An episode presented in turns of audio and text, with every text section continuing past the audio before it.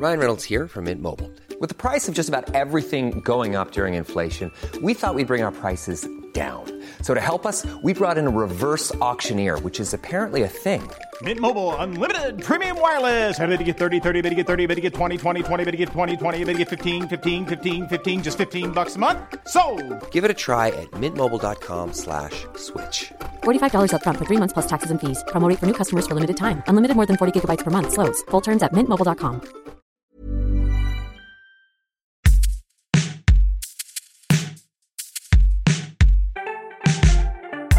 Este es el podcast de Hoy Supe, donde platicamos de todo lo que nos hace crecer. Desde historia, cultura, arte, ciencia, datos, deporte, personajes y sobre todo relatos que nos otorgan aprendizajes que nos hacen más fuertes como individuos y como sociedad. Así que bienvenido, bienvenida a Hoy Supe.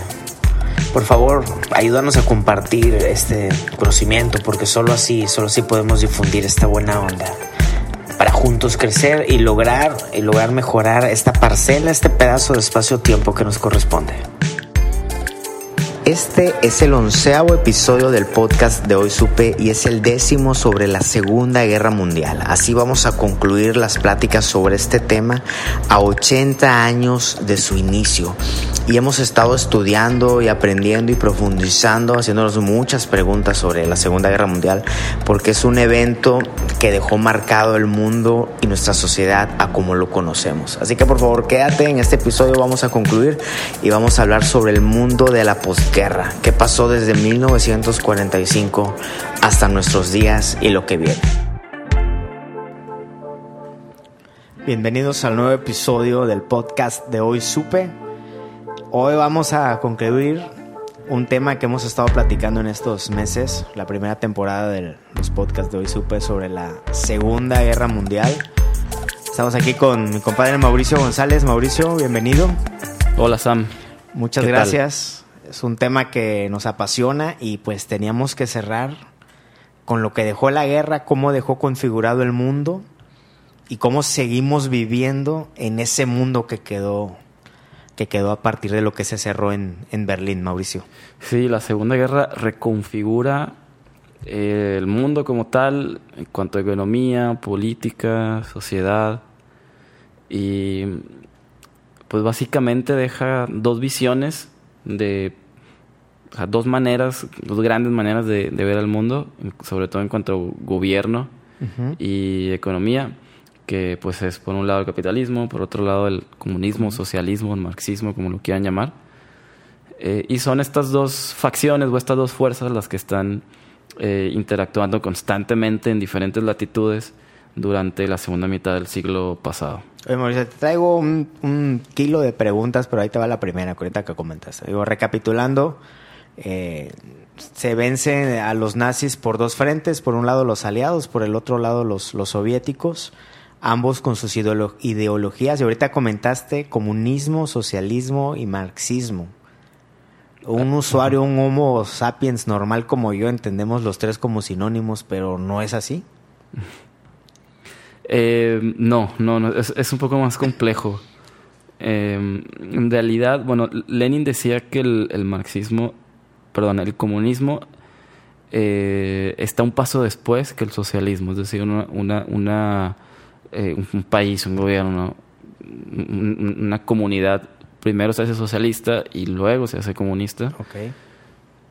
Pero básicamente lo que tenemos, lo que tendríamos que entender eh, de estos términos es que en una en una sociedad socialista los medios de producción que son las fábricas, las máquinas, las herramientas, eh, todos estos medios de producción no corresponden o, el, dueño de estos medios de producción ya no es tal. Es decir, el dueño del capital ya no es tal, sino que los dueños son quienes los usan eh, para trabajar, quienes los trabajan, es decir, los trabajadores, el proletariado, ¿no? Y en una sociedad comunista, eh, uno, o sea, un, un- un trabajador labora a- en la medida de sus posibilidades y recibe a cambio en la medida de sus necesidades. Es decir, Mm. si yo tengo una familia de, no sé, cinco miembros y tengo que proveer para, para cinco o seis personas, yo trabajo ocho horas y a mí me retribuyen eh, como para poder alimentar a mi familia. Lo cinco o seis mismo que yo que no tengo familia. En, si, si, por ejemplo, tú tuvieras solo uno o dos hijos, tú trabajas lo mismo que yo. Y se me retribuye lo que necesito. se se- exactamente. Lo que, eso es. Eso, Eso, es como- lo concibió Marx. Sí. Es- eso es parte de, de la filosofía política de Marx, el materialismo dialéctico. Eh, y y se estas filosofías se diferencian del, del capitalismo eh, en la medida que, pues, uno en una sociedad capitalista puede acumular toda la riqueza que quiera. Eh, No hay tope. No hay, no hay tope. La propiedad privada está eh, permitida. Eh, tú puedes tener tu negocio o más negocios. Y acumulas riqueza, acumulas capital. Exactamente. Eres libre de acumular riqueza. El, el problema fundamental, y bien rápido, el problema fundamental entre estas dos visiones es que en una sociedad libre mercado, si en una sociedad capitalista, eh, tú acumulas toda la riqueza que quieras, y yo también. Pero va a haber uno, uno de nosotros dos va a tener más. Mm. Entonces va a haber una diferencia ahí. Ok. Pero somos libres de acumular lo que queramos, o si no queremos tener nada, también. Es, es esta, es esta libertad la que se... A lo en- que te dé. Ajá, es esta libertad, entre comillas, la que, la que protege esta visión. Ok. ¿no? Em, y por otro lado, en, en una sociedad socialista o comunista, lo que ellos eh, protegen es esta, esta eh, cuestión de equidad. ¿no? de igualdad. Sin embargo, cuando, cuando tú no eres libre de acumular riqueza, o sea, pues eres igual, pero no tienes la libertad. Entonces hay, hay dos términos encontrados, ¿no? La igualdad y, y la libertad. Por Total que Stalin traía esa bandera del comunismo y los aliados, encabezados por Estados Unidos y por Inglaterra, traían el tema del capitalismo. Así es. Llegan, eh, liberan, o no sé si liberan entre comillas a Europa, y ahí qué pasa, qué pasa con estas dos ideologías. Pues se encuentran primero en, eh, en, en- en febrero de 1945, dos, dos, tres meses antes de que termine la guerra, se encuentran en Yalta, Yalta. en la conferencia de Yalta, Yalta Conference. Ucrania. Es, así es, lo que hoy sería Ucrania. Ok. Eh, ¿Por qué? Porque ya saben todo, sobre todo... eh, ya están asfixiando a los nazis. ¿no? Sí, sí, por, por el oeste pues están entrando los aliados, acorralándolos en Alemania y por el este pues la Unión Soviética, eh, acorralándonos también hacia Alemania. Entonces Stalin, Roosevelt y Churchill se reúnen y dicen, bueno, pues ya vamos a ganar, ahora qué sigue, Eh, cómo vamos a, a- a, digamos, administrar el, el aftermath, ¿no? las, las consecuencias. Lo que viene. Ajá, ¿Por qué? Porque la Unión Soviética, entre comillas, libera a todo el, toda Europa del Este. Ok. Pero digo entre comillas porque cuando va liberando cada uno de estos países que habían estado durante cinco o seis años, Van dejando a su gente. ajá, que, que- por- est- estos países durante estos seis años habían estado bajo dominio nazi. Eran parte del, del, del Tercer Reich. Tercer Reich. Eh, me refiero a Polonia, eh, pues, Austria, eh, Hungría, Checoslovaquia, los estados bálticos, Estonia, Lituania, eh, Bulgaria. Letonia. Ajá, todos estos, todos estos países que habían estado bajo dominio nazi. Cuando la Unión Soviética los va li- liberando, pues sí, los libera de dominio nazi, pero quedan bajo dominio Ay, soviético. qué padre, ya nos liberaron. Bueno, Así pues ya es. llegamos nosotros los soviéticos. Exactamente, quedan bajo dominio soviético, sin quedan ocu- ocupados. Es decir, toda esa zona, en toda esa zona hay tropas. Ocupación militar. Sí, hay tropas soviéticas, ¿no? En lo que vemos, ¿qué vamos a hacer? Exactamente. Ok. Entonces llegan a esta conferencia en Yalta y los aliados, sobre todo Roosevelt, que era, él, él decía es que hay que eh, hay que respetar el derecho de la autodeterminación de los pueblos, es decir, que cada uno de estos países puedan eh, ser libres de escoger qué forma de gobierno quieren y a su gobierno, a los representantes de su gobierno. O sea, sí estaban dispuestos a ayudar. Nada más que, es, que cada país escogiera su forma. Sí. Su gobierno, su Eh, democracia, su lo que sea. Eso Estados Unidos y, y- y, vaya, lo, lo decían así porque sabían Lo que quería Stalin. lo habían lo que quería Stalin. Stalin, que ya tenía ocupada toda esa zona, decía, pues no, porque si yo liberé, yo fui el que más sufrió la guerra, yo como la Unión Soviética, yo liberé todos, todos estos eh, países, ¿por qué tú me vas a decir a mí qué, qué hacer, no? Mejor yo les ayudo a reconstruirse y en esa ayuda va incluida pues la obligación de que sean eh, socialistas. ¿Por qué Que sean- tenía intereses Stalin en esos países? porque tiene intereses primero porque cuando juegas por un equipo quieres que quieres que, que tu equipo que tenga más miembros, no tenga más participantes, número uno y número dos. Que ya tenían un chorro. Sí, ya tenían un chorro, bueno, pero, que pero estaban diezmados por la guerra. exacto, aún así. Y número dos porque pues varios de estos países tenían recursos naturales que Petróleo, petróleo, carbón, lo que necesitas para generar energía. maderas, etcétera. Así es. Entonces, desde ahí se empiezan a, a formar estos dos grandes ejes o estas dos grandes potencias. Llegan a un arreglo. ¿qué? En la conferencia de Yalta no, todavía se estaban discutiendo cosas. O sea, ahí nada más platicaron y cada quien mostró su postura. Exactamente, cada quien mostró, eh, mostró su postura. También una, una cosa importante ahí es que eh, Roosevelt plantea la creación de las Naciones Unidas ¿Cómo? en, en la conferencia de Yalta. Ok. Dice, miren, una vez que se acabe todo esto, hay que crear una liga de naciones, como se había creado después de la Primera Guerra, eh, aunque esa fracasó.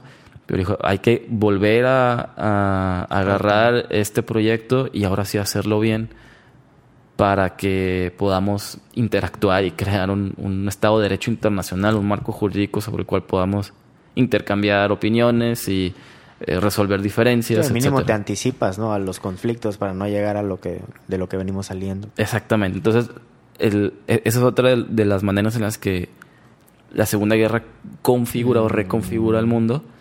Crea con la ONU, de comunicación. que era ¿no? puentes de comunicación, específicamente construyendo la ONU, las. Naciones Unidas, que pues hoy todavía es el gran... Totalmente.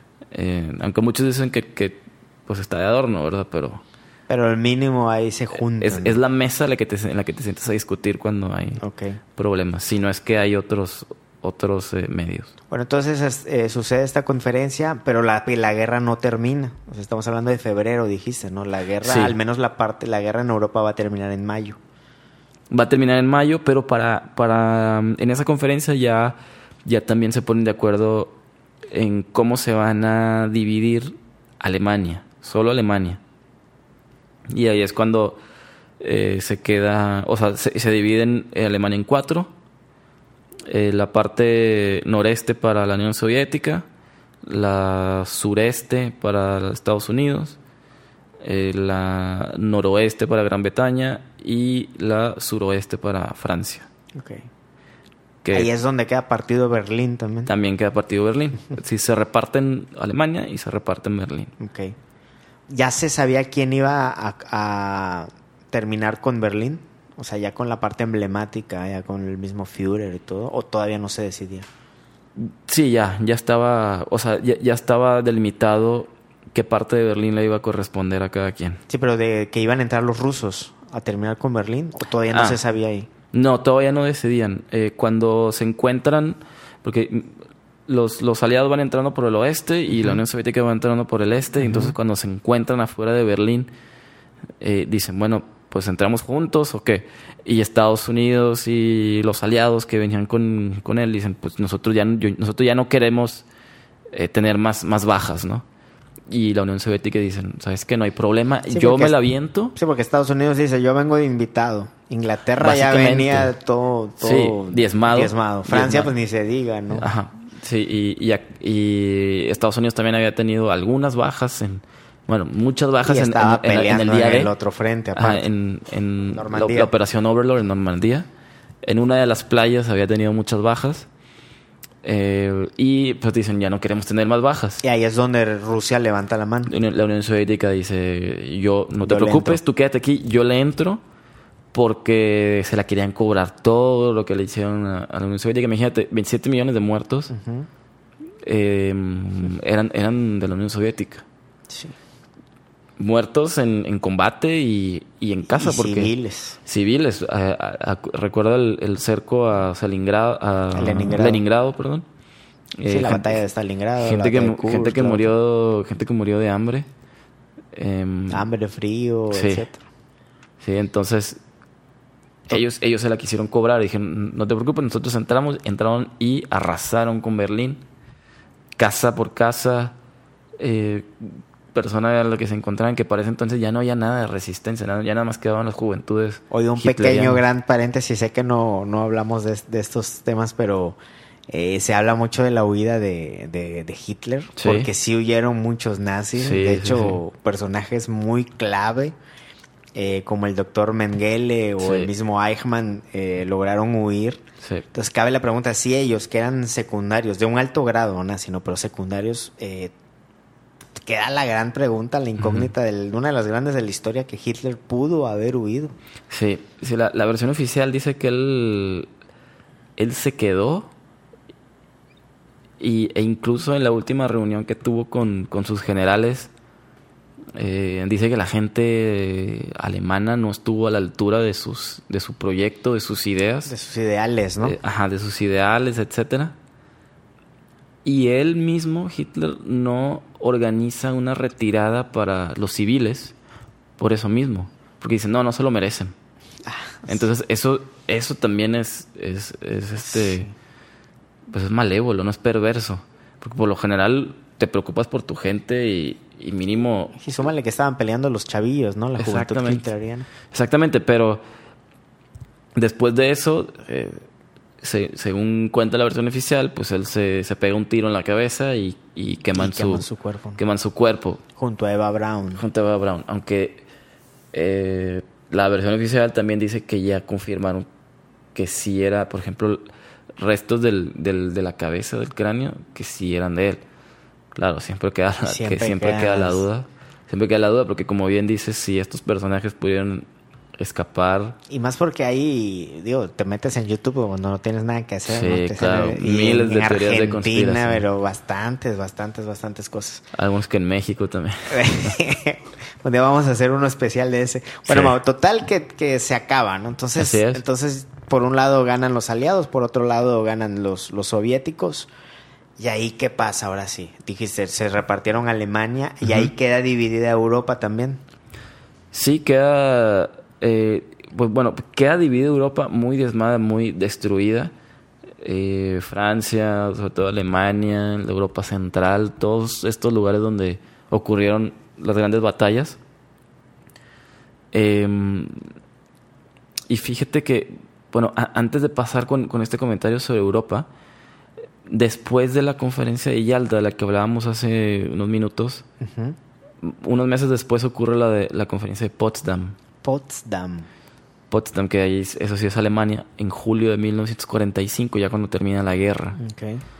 Eh, y aquí participan también los tres grandes, que son Stalin, Churchill, pero ya no Roosevelt, porque Roosevelt muere un poco antes de que termine la guerra. Entonces, Truman.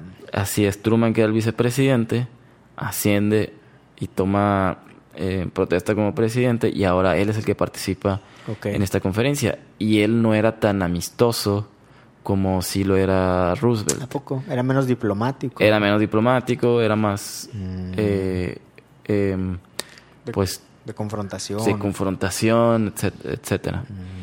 Eh, y él, pues, vino con la misma idea que tenían los aliados y que tenía Roosevelt, pero él ya no pidió a Stalin que liberara esos países y les dejara em, escoger qué, qué forma de gobierno quería y les dejara también celebrar elecciones libres. Él les exigi- le exigió a Stalin. Él dijo, yo te exijo que liberes a estos pueblos y los dejes celebrar elecciones libres. Para las pulgas de Stalin. As- exactamente. Stalin dijo, no, no, pues no, no hay cómo. Entonces ahí es ya cuando este, eh, esta confrontación, este choque de ideología se hace más evidente entre ¿Y capitalistas Churchill y ahí comunistas. qué, qué hacía? Pues Churchill ya no tenía tanta... eh, o sea, Tanto poder. no, porque lo- lo- las, las dos potencias que quedan ahí como consecuencia del, del, del aftermath de la Segunda Guerra son Estados Unidos y la Unión Soviética. Entonces, porque Europa queda pulverizada. ¿no? Exactamente. Churchill sigue teniendo influencia como, como líder, pero no tanta como, como estos dos. Mm, pero era líder de un pueblo ya no tan fuerte. Exactamente. Y Estados Unidos queda muy fuerte y la Unión Soviética queda muy fuerte. Exactamente. Y la, y la Unión Soviética dice, es que ¿por qué me vas a obligar a mí si yo básicamente pagué con sangre esta victoria? Okay. Eh, que Estados Unidos no podía decir lo mismo, no podía decir, al menos no en esa proporción. No, no, no porque ni siquiera, la guerra ni siquiera se peleó en Estados Unidos, se peleó en suelo europeo y asiático. ¿Y entonces ahí qué hizo Stalin? No, pues Stalin simplemente lo, dijo, lo, ignoró, dijo no, no, no va a suceder. Y dejó a sus tropas, dejó a sus generales. Ajá. Exactamente. ¿Y agrupó eso a la Unión Soviética o cómo estuvo? O sea, agrupó esos países. Sí, sí. se convirtieron en países satélite. Países satélite. Eh, y se anexaron a la Unión de Repúblicas Soviéticas Socialistas, que era la URSS, la Unión Soviética, ¿no? Y es ahí cuando, después de la, poquito después de la Potsdam Conference, cuando mm, Churchill dice su famosa frase o concepto de, de la cortina de hierro. Dice, una cortina de hierro ha descendido sobre Europa. Esta cortina de hierro, obviamente ficticia, no es, no es una pared como tal. Al, eh, bloque comunista. Exactamente, un bloque comunista y otro con una ideología antagónica. Ok, ok. Oye, Mau, entonces, eh, ¿por qué Estados Unidos quedó tan fuerte en la guerra? Es una de las grandes preguntas de que por qué Estados Unidos es una potencia. ¿La respuesta la podemos encontrar en esos tiempos? Sí, sí, sobre todo porque la Segunda Guerra reactiva y únicamente reactiva la economía de Estados Unidos. Vienen de la Gran Depresión. Viene de la Gran Depresión, todavía con algunos problemas, que, que por cierto, eh, Roosevelt es quien aminora esos pequeños problemas de, de la Gran bueno, esos grandes problemas, perdón, de, la, de la Gran Depresión. ¿Por qué? Como lo era el desempleo. Con un un acuerdo que se llamaba el, bueno, que un plan que él llamó el The New Deal, el nuevo acuerdo. Y básicamente este nuevo acuerdo, fíjate cómo son las cosas, era cercano a ideas de izquierda. El, nuevo acuerdo, el New Deal. Eh, es, el, es cuando se crea este concepto del Estado benefactor. ¿Qué significa? El, el New Deal incluía eh, crear nueva infraestructura en Estados Unidos, carreteras, aeropuertos, puentes, puertos, calles, etcétera. ¿Y qué necesitas para, para armar todo esto, para construir esta infraestructura? Pues necesitas, necesitas mano de obra. y, y, uno de los problemas de la Gran Depresión era que no había... Mano de obra. No, no que, que era el desempleo. Entonces todos estos que estaban desempleados, el gobierno los emplea pero es el gobierno, no una entidad privada. Y esto es cercano a, ideas de izquierda. Por eso tampoco se llamaban tan mal Roosevelt y Stalin. Ah. Habían ahí ciertas cositas. O sea, compartían ciertas ideas. Exacto. Y, fíjate, todavía esos temas, ah, bueno, también en cuestión de, de, eh, o sea, ese New Deal incluía cuestiones de impuestos, etcétera. Y todavía ese tipo de temas se discuten hoy en el claro, en mayor medida en el Congreso de, Estados Unidos, en la Cámara Baja y en el Senado. Son, es, es, es lo que los mantiene eh, divididos, ¿no? Pero bueno, eso ya es, otro tema. El caso es ya que... vamos a llegar ahí también. Sí.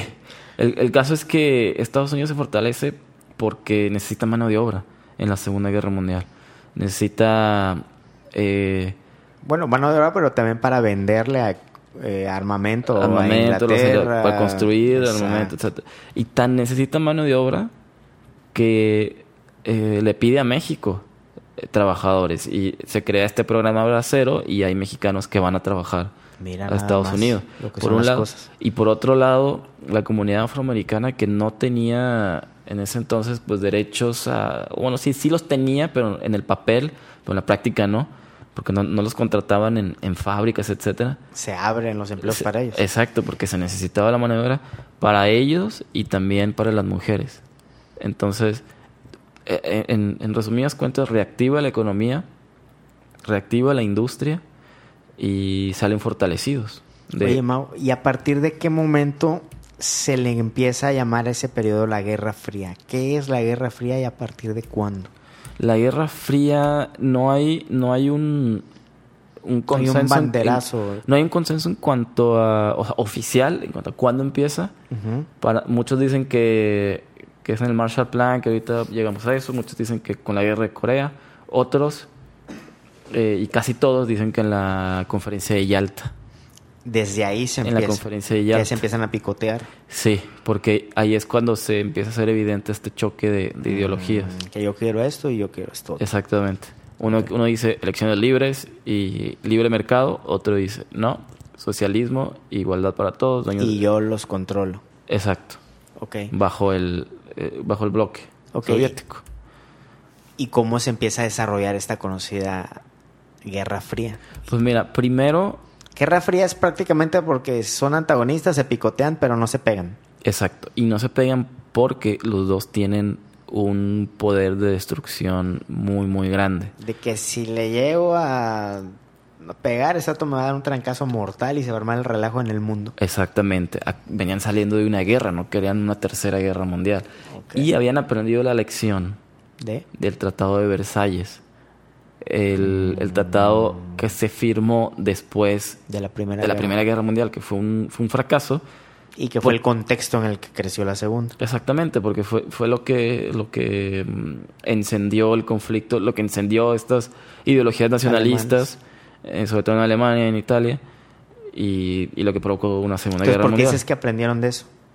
porque ya no querían eh, cometer el mismo error de, de, de, de caer en un conflicto, no, venían saliendo de uno.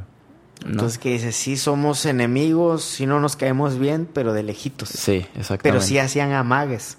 Sí, sí, nomás, se hicieron varios, eh, sobre todo Cuba, en las, en las guerras proxy. Cuba, que es una guerra próxima. Una guerra proxy es un, un conflicto proxy es un conflicto entre terceras partes.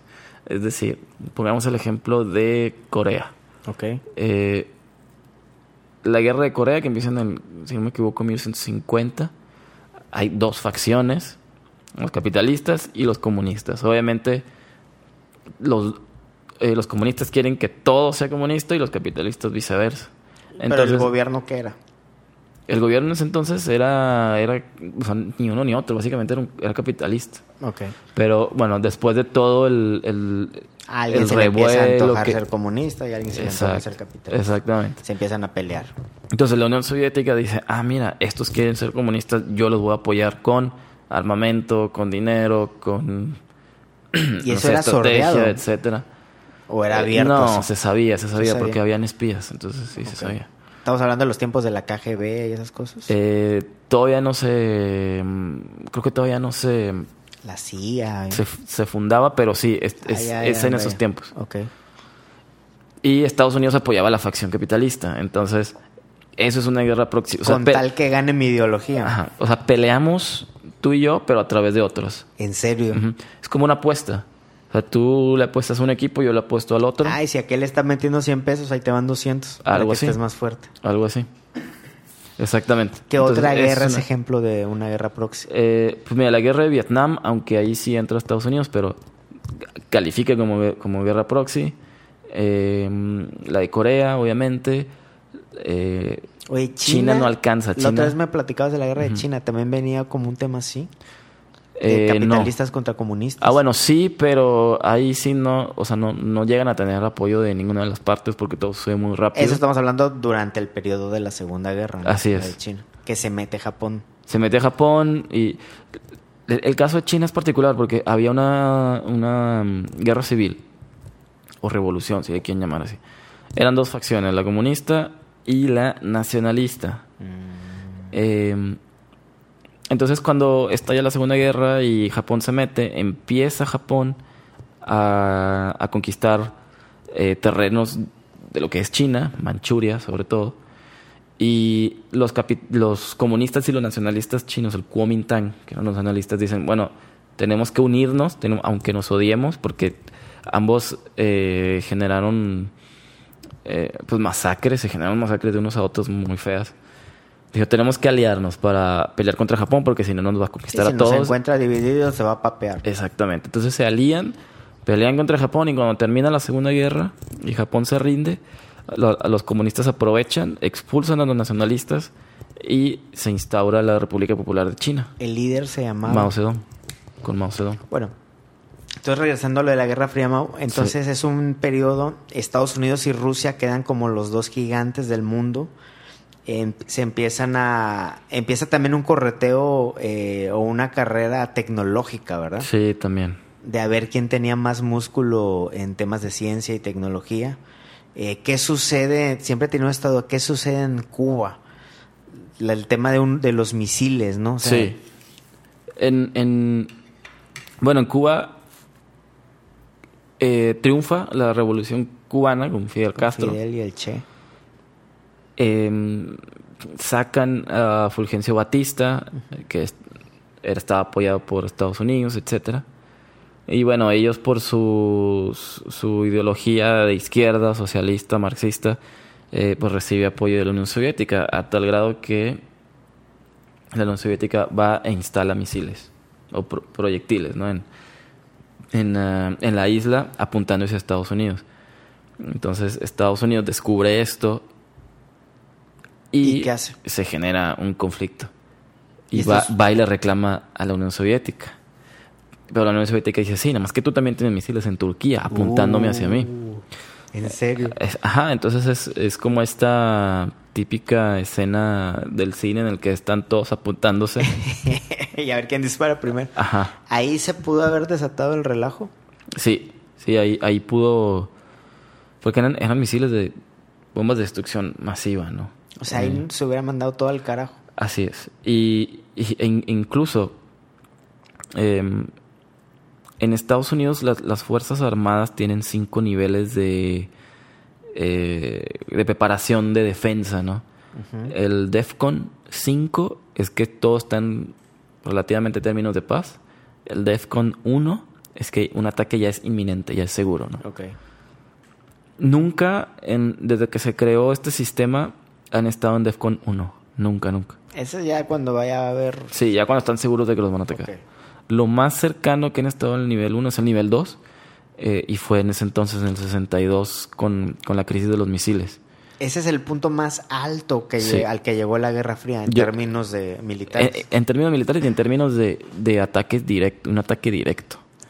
En ese entonces, pues ya no estaba Stalin, estaba Nikita Khrushchev por parte de la Unión Soviética y estaba Kennedy eh, por parte de Estados Unidos. John F. Kennedy. Ajá, John F. Kennedy como presidente y negocian y bueno, al ¿Qué final... pasa? Se, se desarman. Sí, se desarman. O sea, eh, la Unión Soviética dicen que, bueno, pues ellos acceden a retirar los misiles y a no instalar más. Eh, y Estados Unidos accede a ya no intervenir en Cuba, porque también tenían varios, varios, este, eh, pues proyectos ahí de invadir Cuba para recuperarla y no sé si colonizarla, etcétera. Entonces deciden desescalar el conflicto y eh, pues así termina así termina la, la, la Sí, crisis de los porque misiles. Cuba siempre se les ha antojado porque es un puente entre, entre el, el Atlántico y América. ¿no? Exactamente. Pero imagínate, nun- nunca Estados Unidos ha estado ni siquiera en DEFCON 2. Lo más alto que han estado después de esa vez es el DEFCON 3 con el ataque a las Torres Gemelas El 11 de septiembre. en 2001. O sea, lo del 2, lo del crisis de, las- de los misiles fue, fue más que eso. Sí, fue más que eso. Ah, la bestia. Sí. Oye, Ma, bueno, entonces estamos hablando, estamos hablando de 1962. ¿Qué pasa de ese entonces a la caída de esa ideología? A la, a la caída del muro de Berlín que representa la caída de la Unión Soviética también. Estamos hablando de los mismos tiempos, van de la mano. Cuando, cuando se erige el muro de Berlín, eh, bueno, eh, el muro de Berlín se erigen, por, eh, se empieza a crear por ahí de 1961, más o menos los mismos años de... Porque, porque esa fue idea de, de Nikita Khrushchev también. Eh, ¿qué, qué estaba pasando específicamente en Berlín? Bueno, había, había dos facciones, bueno, había dos, dos, dos lados de la ciudad. Platicábamos que en la, en la conferencia de Yalta se dividen en, en cuatro los, este, eh, pues Alemania y Berlín, ¿no? El territorio alemán. Sí, Francia, Inglaterra, Estados Unidos y, la Unión Soviética. Bueno, dos, creo que un año y medio, dos años después, los aliados dicen, pues miren, ya están nuestras partes de Alemania, pues ya ahí más o menos eh, se están recuperando poco a poco. Vamos a darles chance para que ellos se unifiquen estas tres partes y celebren elecciones y tengan su propio gobierno. Y se hacen a un lado. Y, los y ellos, se, hacen- ellos se- van saliendo paulatinamente, tanto en esa parte de Alemania como en la parte oeste de, de Berlín. Ok, Entonces les dan chance de, de- de crear su propio gobierno, por así decirlo, ¿no? ok. Esto no le gusta nada a la Unión Soviética porque sabe que pues, es más difícil tener Sí, como con- vecino a, a una parte unificada que tres partes separadas, ¿no? Entonces hay, hay un, un pequeño episodio ahí también de tensión. Eh, porque, imagina, eh, está Berlín, esta ciudad estaba dentro de la parte soviética de Alemania. De la parte del este. Exacto. O sea, Berlín era una isla dentro de la parte eh, soviética de Alemania. Digamos que Alemania está partida a la mitad. Sí. En la mitad de la Unión Soviética está Berlín, que a su vez Berlín también está partida. Exactamente. Entonces, eh, tú como, o sea, uno como habitante de, de la Berlín del oeste, pues necesita tener acceso a, a comida, a servicios, a electricidad, etcétera. Pero esa parte de Berlín era una isla, una isla, digamos, capitalista, si lo quieres poner así, una isla capitalista en un mar socialista. Entonces, la Unión Soviética dice, ah, bueno, ellos, o sea, la, la parte mm, de los aliados ya se unificaron. A mí no me gustó eso, pero no, yo no puedo mandarle mis tanques y... Digo que se me arma el relajo. Exactamente. ¿Qué voy a hacer? Voy a bloquear esa No parte. es cierto. Voy a bloquear la parte de Berlín de ellos. ¿Para qué? Pues para que este, cedan en sus intenciones de unificar y dejarlos a, a ellos eh, escoger su gobierno y celebrar elecciones libres. Em, entonces así duran eh, varios meses. Eh, básicamente como, como pasó en Leningrado, ¿no? Estaba cercada esa parte de Berlín. Y los aliados dijeron, híjole, es que nosotros tampoco podemos contestar eh, de manera mm, violenta. rodeados, No podemos contestar de manera violenta. Eh, o sea, y, hablo de Estados Unidos, de Gran Bretaña, de Francia. Y dicen, "N- no podemos armar una respuesta militar porque eso va a generar un otro conflicto, un conflicto nuevo y no Hay lo que un queremos. respeto ¿no? mutuo, por así decirlo. Un miedo mutuo. Pues lo, lo que hicieron para solucionar este bloqueo, al que no puede, o sea, por el cual no podían llegar provisiones y recursos a, a esta parte de Berlín, eh, enviaron, enviaron comida por aire y recursos por aire. Le llaman el Berlin Airlift. En serio. O sea, estaban totalmente... Esa mitad de Berlín estaba totalmente aislada. En esos Exactamente. tres cuartos. Estaba aislada. Ok. Y ahí se crea el muro de Berlín. Eh, todavía no. Fal- no. Faltarían, un- no, faltarían unos eh, 12 años incluso. Eh, ¿por, por qué cuento esto? Porque se vivía diferente en la Berlín oriental que en la Berlín occidental. A ver. Es decir, en la Berlín que estaba controlada por los soviéticos, pues eh, era, era, se vivía de una manera mm, austera. ¿Qué hacían? Se iban a la otra parte de Berlín y ya estaban en el, en el mundo occidental. Pues ahí vive mi tía. Exacto. Me voy para allá se mudaban días, y ya se quedaban ahí. Entonces mucha gente se iba cada día más y más y más. Exiliaban de un, se exiliaban de un lado de Berlín Prácticamente, sí, prácticamente se mudaban, ¿no? Ok. Ahora, no estaba, se supone, en teoría no estaba permitido, pero. Así pues, que ahorita vengo, ¿no? Um, pero era fácil escaparse, ¿no? Eh, en- porque en la otra parte de Berlín, pues, la- eh, era, le llamaban como tipo isla de prosperidad. Ahí sí se vivía bien, se vivía mejor que en la otra parte de Berlín. por las diferencias de ideologías que comentabas. Exactamente.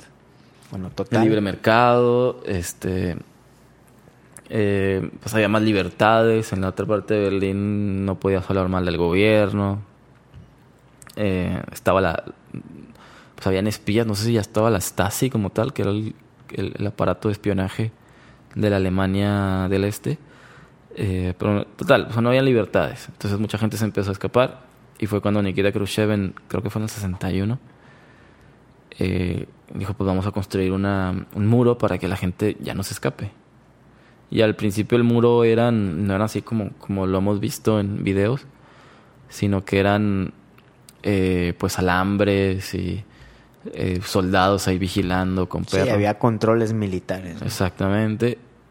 Y poco a poco se fue construyendo este muro hasta que por fin quedó este, pues esta, esa parte de Berlín separada Ok. del resto. Durante veintitantos años. 27. Ses- por ahí. del, del 61 al 89. 89. Entonces sí, estamos hablando de 20 28 por ahí. ¿Cómo cae y qué tiene que ver esto con, con la Unión Soviética? ¿Cómo cae el muro? Tendríamos que eh, remontarnos a, bueno, a lo que va pasando a través de las décadas en la Unión Soviética. Lo que pasa es que se va debilitando. O sea, durante 20, 25 años tienen esta, este conflicto con Estados Unidos, esta competencia, ¿no? El, la carrera de armas, la carrera espacial, incluso la carrera deportiva, Ujú. eh, por demostrar quién era el más poderoso, quién era el, el hege- el hegemónico en, en- en entonces. Eh, pero recordemos que habían varios países, o sea, otros países o, o repúblicas también bajo dominio soviético que van pidiendo reformas a- al, al Kremlin, básicamente. Incluso eh, se organizan revueltas en, en lo que era Checoslovaquia, en Hungría, y mandan llamar a los tanques y los reprimen terriblemente a, a estas, pues, estas, estas protestas, estas manifestaciones en contra, porque querían, básicamente querían independizarse del, del dominio soviético. Eh, pero por un lado se va debilitando porque la ideología, esta ideología que mantenían de, de la igualdad y bueno, la equidad y, de un estilo de vida, pues se va quedando solo en el discurso, porque los oficiales, los que están más arriba en el Partido Comunista, pues vivían mejor que el resto de los trabajadores, por un lado, y porque había corrupción. Y por otro lado, pues cometieron el error de meterse en Afganistán. Em, que fue, muchos dicen que meterse en Afganistán fue el como el Vietnam, como, como, como fue Vietnam para Estados Unidos. Lo fue este para la Exacto. Unión Soviética. Exacto, entonces, eh, pues se quedaron sin dinero, básicamente. Se quedaron sin recursos. Y todo, o sea, para que siguiera siendo viable esta unión de repúblicas socialistas, eh, Gorbachev entendió que tenía que empezar a hacer reformas y a liberalizar un poco Esa es la perestroika. Ahí es cuando empiezan, sí, hay, hay dos grandes reformas, el glas, glasnost y la perestroika.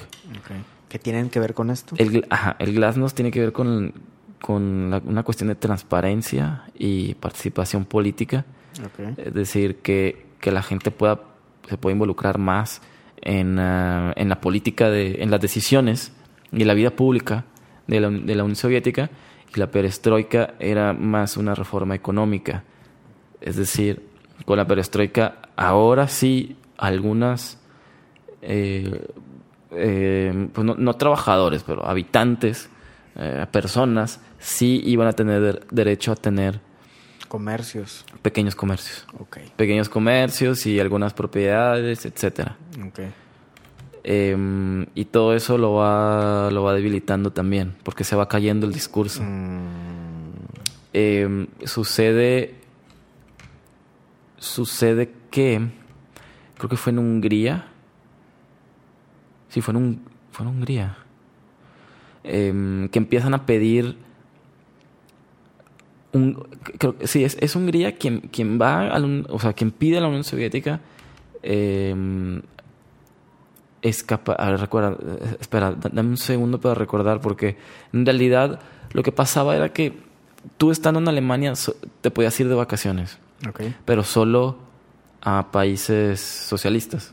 ¿no? O sea, lo más lejos que podías llegar Tú estando en Alemania del Este, en la Solo- Alemania solo- o sea- democrática, entre comillas, te podrías ir a solo a, a países de Europa del Este, ¿no? Sí, sí, creo que era así. Exactamente.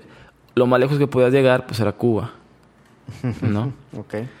Eh, pero lo, lo que hacen eh, los húngaros es pedir permiso a, mm, a la Unión Soviética de poder salir de Hungría eh, hacia, si no me equivoco, Austria, que Austria quedó como parte de, de los países libres.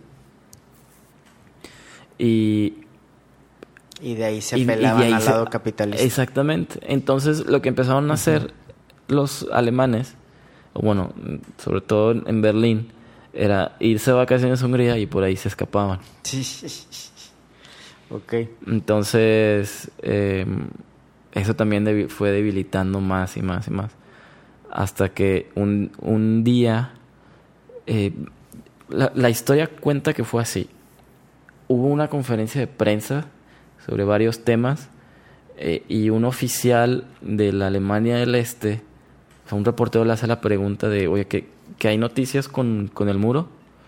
Y él dice, sí, eh, ya los ciudadanos de la Alemania del Este van a poder Pasarse. pasar al otro lado. ¿Cuándo? Y todos así se quedaron como que, ¿qué? Y le preguntan, ¿cuándo? No, pues ya. Y él, él no sabía. O sea, em- dicen que empieza a buscar entre sus papeles y dice, no, pues inmediatamente. Pero como algo así ambiguo, ¿no? Sí. o sea, como de que sí, ya, ya. Sí, en realidad los, los oficiales en los puntos de, De control. de control no tenían ninguna orden, no sabían cómo actuar. Entonces ese día la gente empieza Se empieza Se a empieza a correr la acercar. voz, pero rápido, ¿no? De que ya, ya, y se, ya. se empieza a acercar al muro, pero en, en grandes En cantidades. Los soldados tenían la orden, eh, digo, Pues, bajo disparar. condiciones normales, de disparar a matar a quienes se Pero no a acercaran al miles muro. de personas. Pero no a miles de personas. Y dicen, dicen que eh, los, los teléfonos empezaron a sonar en las oficinas centrales del gobierno desde los puntos de control para pedir instrucciones. Oye, que están diciendo que ya, que dijeron que ya. Entonces, pero dicen que nadie quiso responder, que nadie quiso contestar porque nadie se quería aventar esa... Esa paleta. Exactamente. En serio. Exactamente. Entonces, y la gente ahí en el muro. y la gente del muro. Entonces sucedió que los dejaron, los dejaron pasar como, como tal. En, fue un día de noviembre de- del 89. Y así, Así se es. rompe simbólicamente el muro. Así es. Que mientras tanto en la Unión Soviética, ¿qué onda? Eh, pues est- está sucediendo todo, toda esta, pues todas estas reformas. Em, también eh, Gorbachev queda, queda, queda debilitado por lo que había sucedido en, en. Chernobyl en el 86. Ah, ok, sí, sí, sí. Eh, Ucrania. así es. Entonces, Y este golpe del muro también fue grande. sí, no, eso, ya, el- ya sí, fue el ultimátum. sí, así es, porque con eso más y más eh, repúblicas socialistas que habían estado eh, bajo dominio soviético empiezan a pedir su, su independencia. Entonces, cada vez más y más países se van liberalizando del dominio soviético. Y ahí es donde se cuela Boris Yeltsin, ¿no? Así es. Ahí es donde se cuela. De Yeltsin. una forma oportunista, ¿no? Sí. Sí, sí, incluso Porque bueno, empiezan a haber revueltas, ¿no? En Moscú, o no sé dónde, que Sí. incluso los tanques, ¿no? De Sí. que está la, están los civiles protestando y, los mismos militares se frenan, ¿no? Sí. Y, es, y se supone que es Yeltsin quien da la orden En de, un de tanque, paren. ¿no? Ajá. Y se sube un tanque a dar un discurso y todo ese rollo.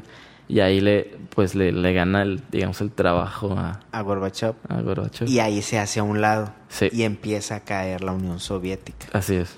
Estados Unidos empieza a colgar esas medallitas. Sí, también. También en realidad, eh, digo, la Unión Soviética desaparece por, por sí misma.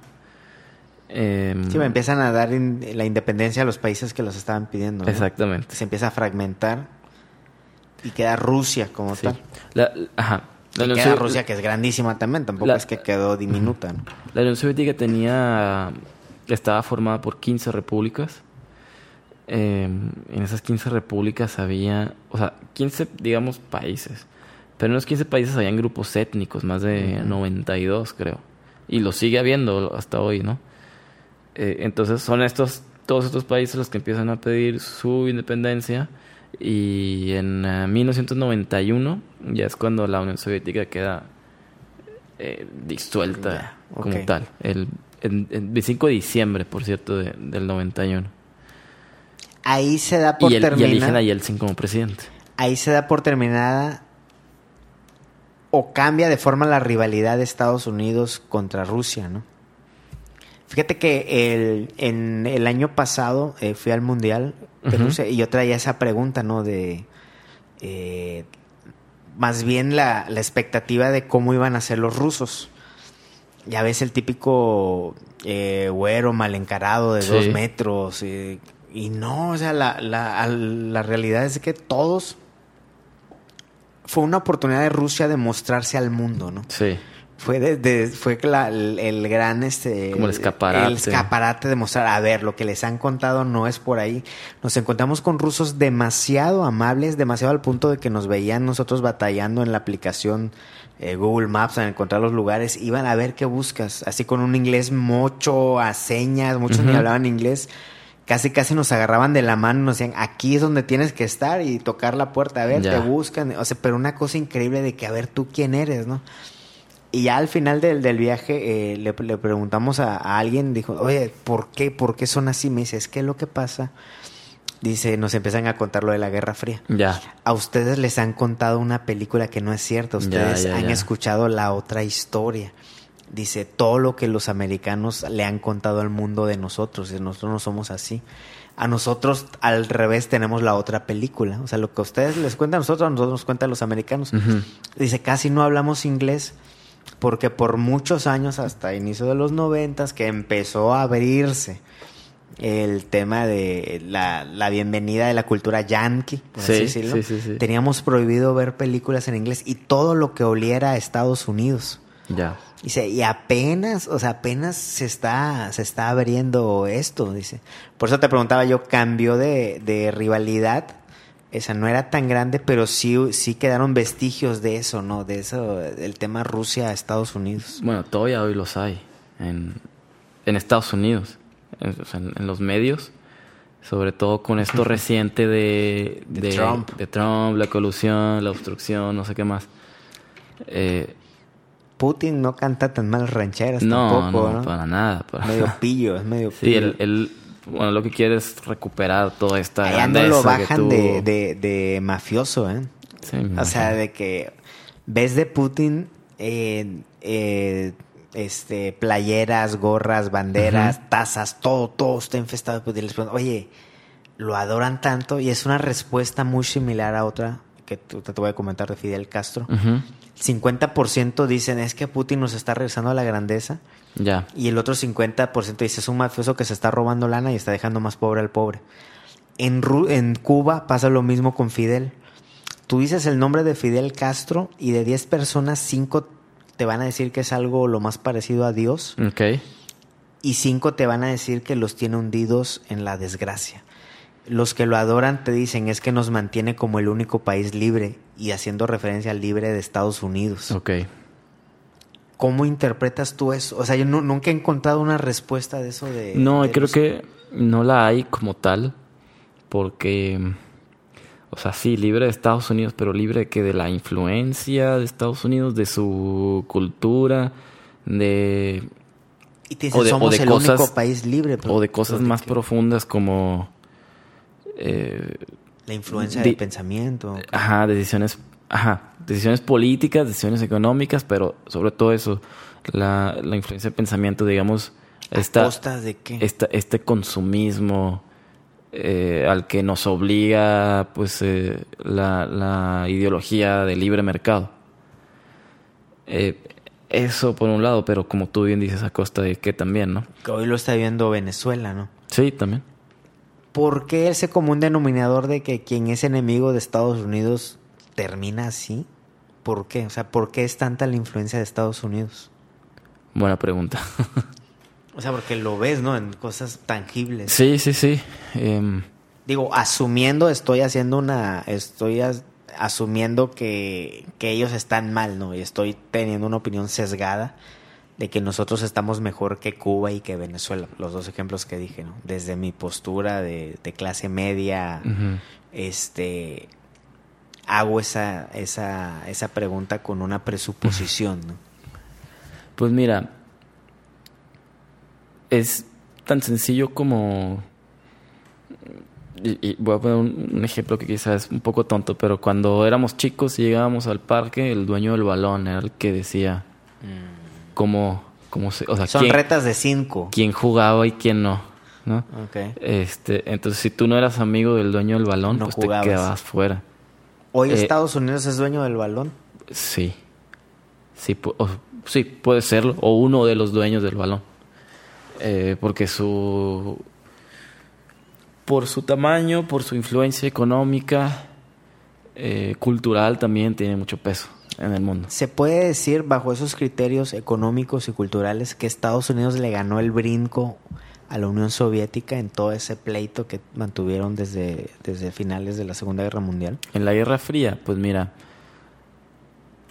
simplemente hay que ver cómo están ahora y, y yo creo que sí, diríamos que sí. Sobre todo si, nos- si vamos a los noventas, cómo está un país y cómo estaba el otro, pues sí, definitivamente Estados Unidos estaba mejor posicionado. Eh, yo, sin embargo, no lo atribuiría a la cuestión ideológica, sino pues a una cuestión de Económica. no, digamos, no sé, de naturaleza humana, porque en realidad en el discurso, o sea, la Unión Soviética era, sí, sí era poderosa, sí, también coartaba libertades, eh, pero también dictaba las reglas de, De la mitad del mundo. de la mitad del mundo, exactamente. Eh, pero pues todo eso se fue perdiendo El por... problema es que esa mitad del mundo no quedó tan bien parada. Exacto. Exactamente.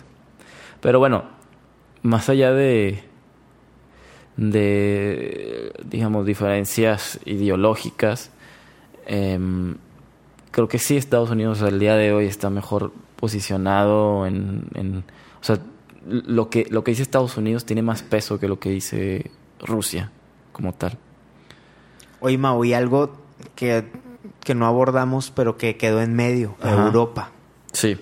Europa hoy, eh, me acuerdo que me platicaste que eh, se te hacía chistoso la, la búsqueda de Inglaterra eh, de salir del- de la Unión Europea, lo que se conoce como el Brexit, que se te hacía chistoso porque Winston Churchill eh, fue precursor en, concebir la, Unión Europea o una versión de, de algo similar. Sí, eh, fíjate que Churchill en el, en el 46 va a dar un discurso a la Universidad de Zúrich en Suiza y es en este discurso cuando él eh, platica sobre esta visión que tenía de una Europa integrada.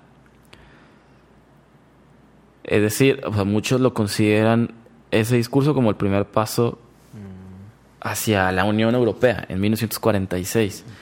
Em, ¿Por qué? O sea, o, o cuál era los, cuáles eran los argumentos de Churchill? Primero, porque cuando termina la primera, la Segunda Guerra, se dan cuenta, toda Europa se da cuenta de que ellos ya no son los líderes mundiales, ya no son el hegemón, el hegemón o la hegemonía, sino que hay dos grandes ejes que son Estados Unidos y la Unión Soviética. Y son ellos quienes van a dictar qué se hace y qué no en el mundo. Entonces, eh, Churchill dice, a ver, pues individualmente No ya, no somos ya no, ya no somos más poderosos. Y aún colectivamente, si nos agrupamos, tampoco.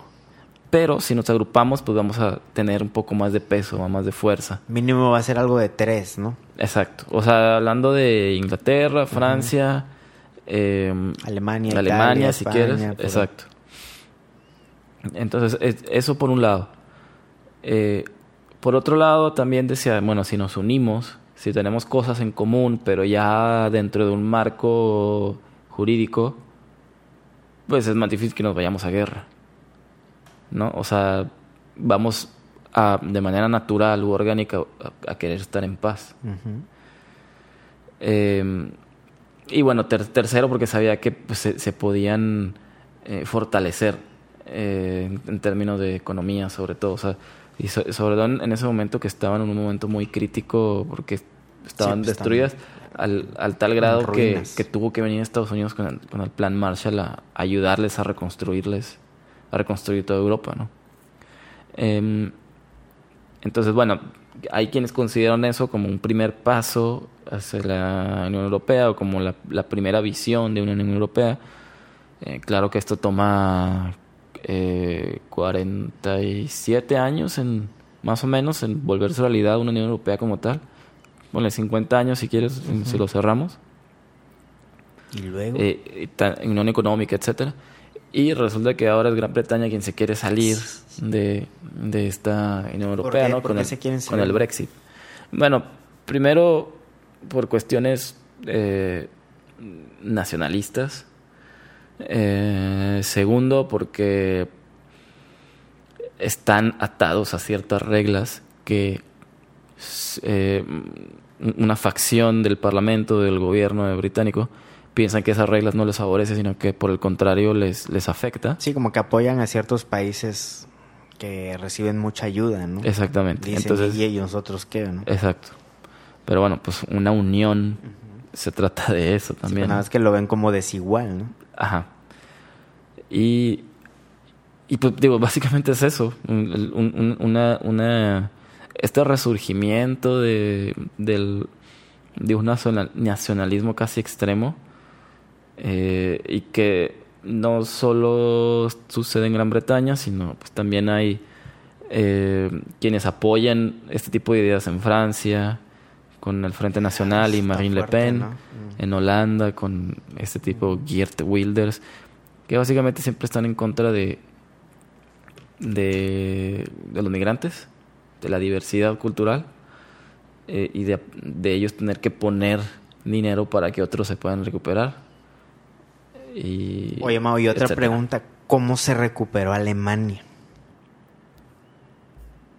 Alemania del oeste, o sea, la Alemania federal se recupera con, primero, pues con dinero de, bueno, gracias a, es gracias a la intervención de los aliados, eh, pero quien tuvo mucho que ver ahí, pues también fue Estados Unidos con esta cosa del, del plan Marshall.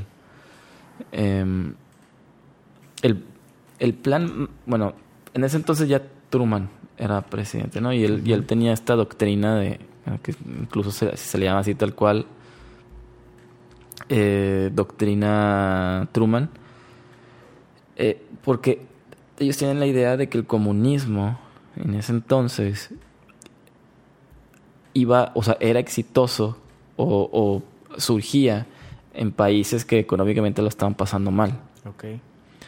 Eh, entonces, bueno, e, esa era la doctrina Truman y el plan Marshall, Marshall en, ese entonces era el secretario de Estado, eh, inteligentemente dice, mira, para que estos países eh, que lo están pasando mal porque acaban de tener una guerra, para evitar el riesgo de que se vuelvan comunistas, vamos a darles dinero.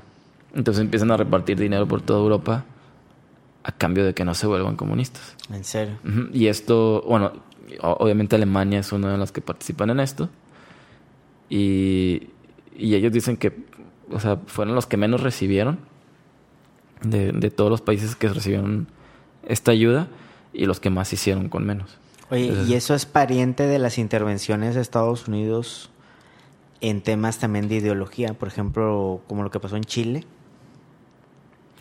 Eh, sí. Eh, sí, porque en, bueno, en Chile en los en el 71, bueno, por ahí de los 70 este Salvador Allende eh, presidente, es el primer presidente socialista en ser eh, bueno, en, en, en, en, acceder a la presidencia por vía de las elecciones. Eh, y obviamente pues Estados Unidos no quería no, no, quería tener no quería nada tener que ver con, socialistas o comunistas en el continente ni cerca de ellos Y lo que hace, pues, es empieza a planear un, golpe de Estado para remover a Allende, socialista, y poner a alguien que fuera afín a las ideologías de Estados Unidos. Y quien queda ahí, el, el golpe de Estado se termina cometiendo, si no me equivoco, 11 de septiembre del 73.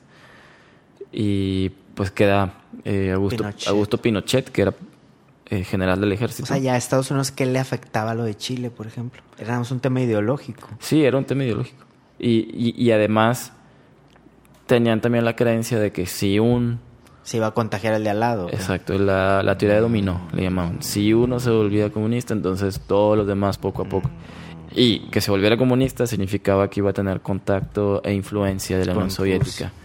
Entonces, pues uno, uno como... Lo que pasó en Cuba. Sí, O sea, dijo, ah, Chile se puede convertir en un Cuba. exactamente.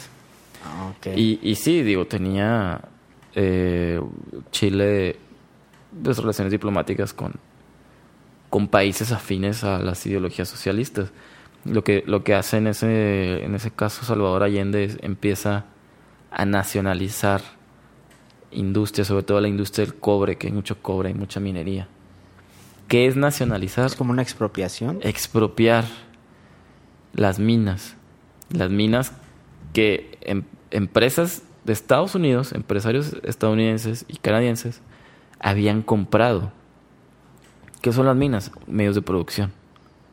¿Qué es el socialismo o el comunismo?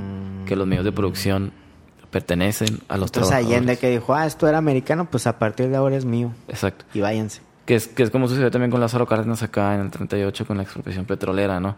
Eh, canadienses O y Cuba, ¿no? También. canadienses y estadounidenses eran eran eh, dueños de, de, de los pozos petroleros. Pero estamos hablando de, de, de inversión privada. Eran Inversión privada, así es. Empresas. Entonces Lázaro Cárdenas dice, no, ¿sabes qué? Ya no me gustó, eh, tratan muy mal a los mexicanos, ahora el petróleo es ¿Y de los por qué mexicanos. se dejó Estados Unidos?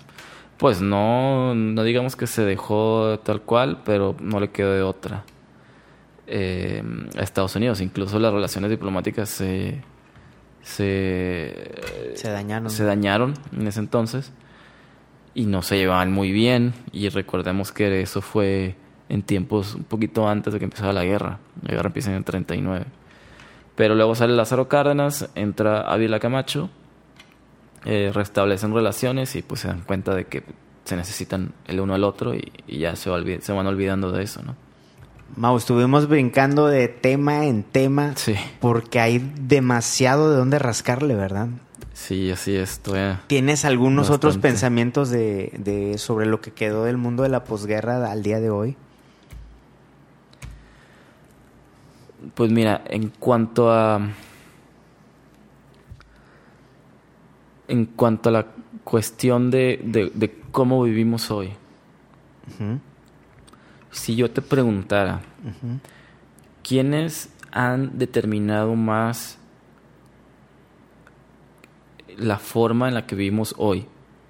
¿Los filósofos o los científicos? A partir de eh, la Segunda Guerra o del, del, del siglo pasado, digamos, los quienes se dedican a la ciencia y la tecnología o quienes se dedican a la filosofía. Es una buena pregunta. Bueno, yo creo que eh, es una buena pregunta. son los científicos. O sea, los científicos han tenido más influencia en cuanto a cómo vivimos. Y, Sí, los científicos que hoy en día son los innovadores. exacto, quienes se dedicaron a la ciencia.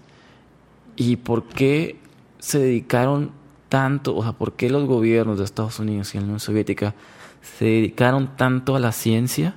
Tanto que hasta llegamos al espacio, que pusimos satélites, porque competían entre sí.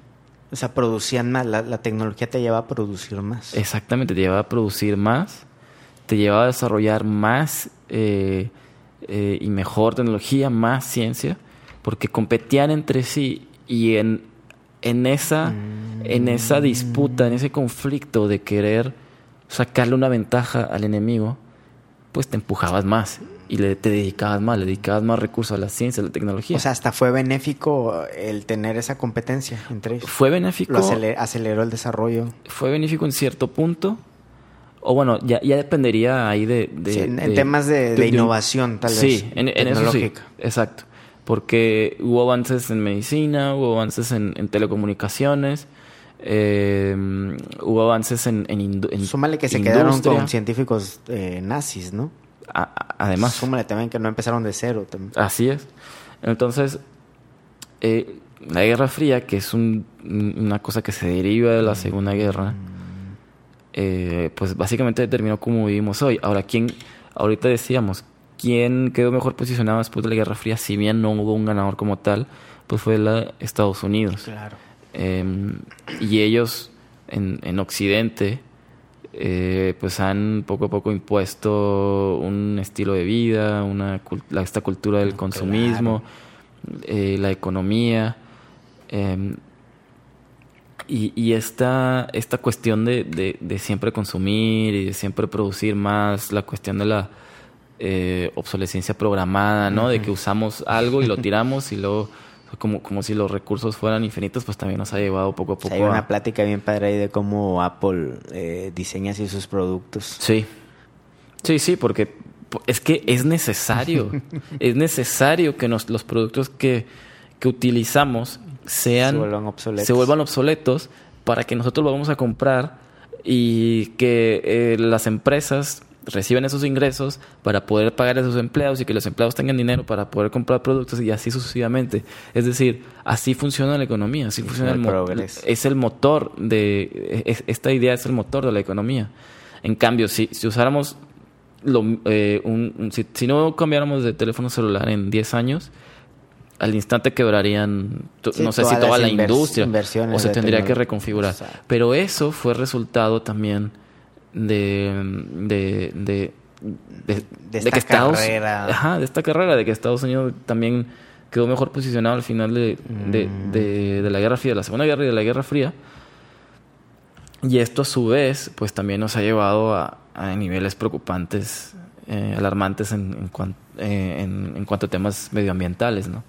Por el consumismo también. Exactamente. Entonces, eh, pues por eso empezamos la plática diciendo que, que eh, la, la década del 40 eh, es la que más influencia tiene en, en la vida pues de- Del prácticamente mundo que del hoy mundo. conocemos. Del mundo que conocemos, exactamente. M- Mau, la pregunta última. ¿Estamos cerca de un tercer conflicto de mundial? No, yo creo que no, estamos muy lejos de... Incluso el, el DEFCON actual en- de Estados Unidos es el, es el 5. Es decir, que está, o Está sea, muy calmada está, que está, no sé si muy quemada o relativamente calmada. Eh, recientemente sí hemos visto que se han elevado un poco las tensiones entre Estados Unidos e Irán, cosa preocupante porque ambos tienen poder nuclear. Eh, y bueno, también pues está por ahí Corea del Norte, que, que también tiene este, armas de destrucción masiva. Uno nunca sabe lo que pueda pasar con, con Rusia. Eh, y yo creo que si llegara a haber una guerra de este tipo, eh, no se pelearía como, pues no sé, como, como, como las últimas guerras que vimos, ¿no? Sería más una guerra... Wireless. Exactamente. Distancia, Sí, ¿no? cyber, una cyberguerra y... Con drones y esas cosas así Ajá. locas. De, o sea, guerra de hackers, básicamente. y, y quizá con eh, armas químicas. Y, y- Sí, o derrumbarían sistemas financieros, cosas así. de- Así es.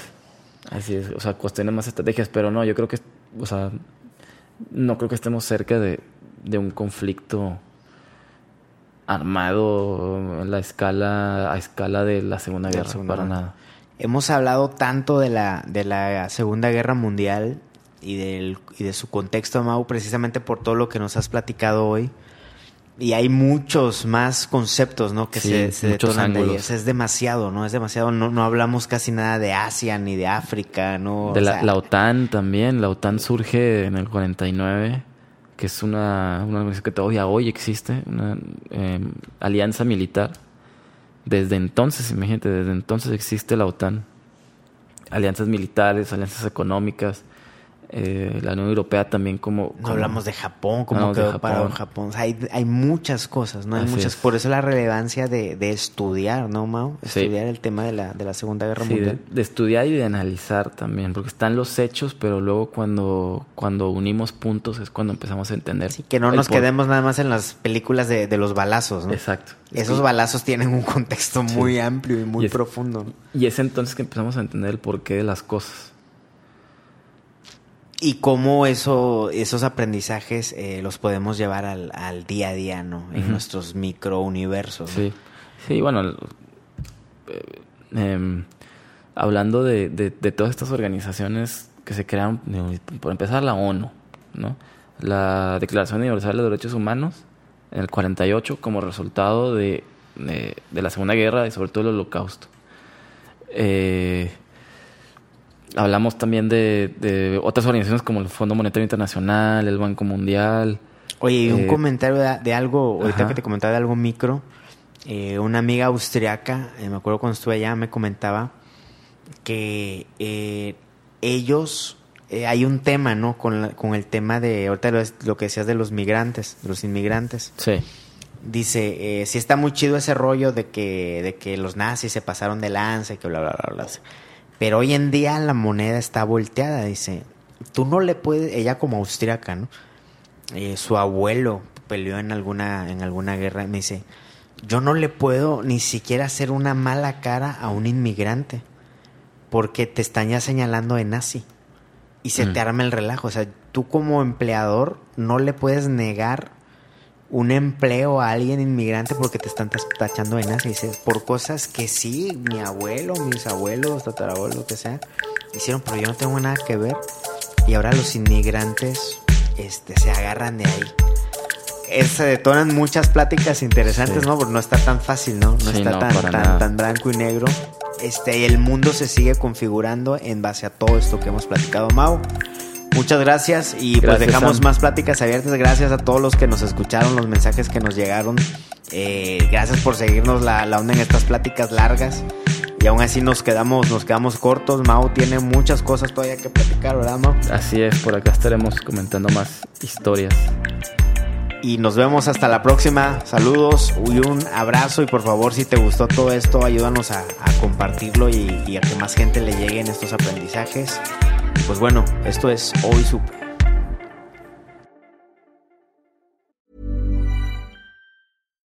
If you're looking for plump lips that last, you need to know about Juvederm lip fillers. With Juvederm Volbella XC and Juvederm Ultra XC, your lip look, whether it's subtle or bold, can last up to one full year with optimal treatment and no additional maintenance. Find a licensed specialist and see if it's right for you at juvederm.com today. That's J U V E D E R M.com. Add fullness to lips in adults over 21 with Juvederm Volbella XC or Juvederm Ultra XC. Do not use if you have severe allergies or a history of severe allergic reactions, or if you're allergic to lidocaine or the proteins used in Juvederm. Tell your doctor if you have a history of scarring or taking medicines that decrease the body's immune response or that can prolong bleeding. Common side effects include injection site redness, swelling, pain, tenderness, firmness, lumps, bumps, bruising, discoloration, or itching. As with all fillers, there's a rare risk of unintentional injection into a blood vessel, which can cause vision abnormalities, blindness, stroke, temporary scabs, or scarring. For full important safety information, visit juvederm.com.